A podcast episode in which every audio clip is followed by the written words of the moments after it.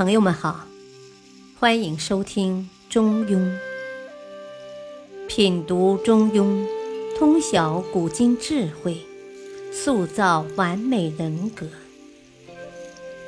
原著：战国子思，播讲：汉乐。第十七章：大德必受命。原点。子曰：“舜其大孝也与？德为圣人，尊为天子，富有四海之内，宗庙享之，子孙保之。故大德必得其位。”必得其禄，必得其名，必得其寿。故天之生物，必因其才而独焉。故灾者培之，亲者复之。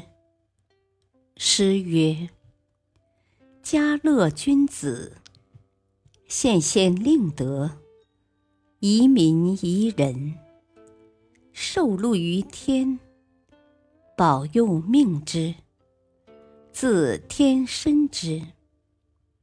故大德者必受命。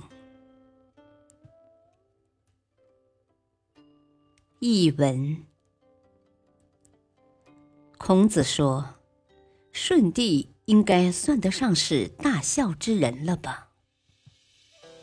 他在德行方面是个圣人，在地位方面是尊贵的天子，在财富方面富有天下。人们在宗庙里恭恭敬敬的祭祀他，他的子子孙孙能够保持不断，福泽绵长。所以说。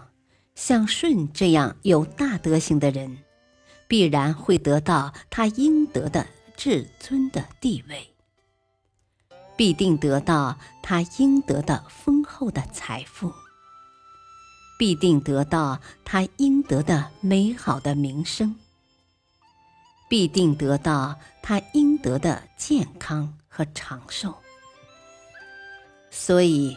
上天生养世间万事万物，必然会根据他们的资质而分别厚待他们。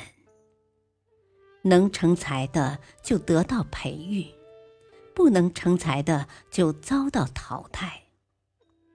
《诗经》里说：“高雅的君子有着美好的德性，对百姓施以恩德。”让人民安居乐业，同他一起享受上天赐予的福禄。像这样的君子，上天也一定会保佑他、任用他，把重大的使命交给他。所以，具有大德行的人，必定会受到天命的眷顾。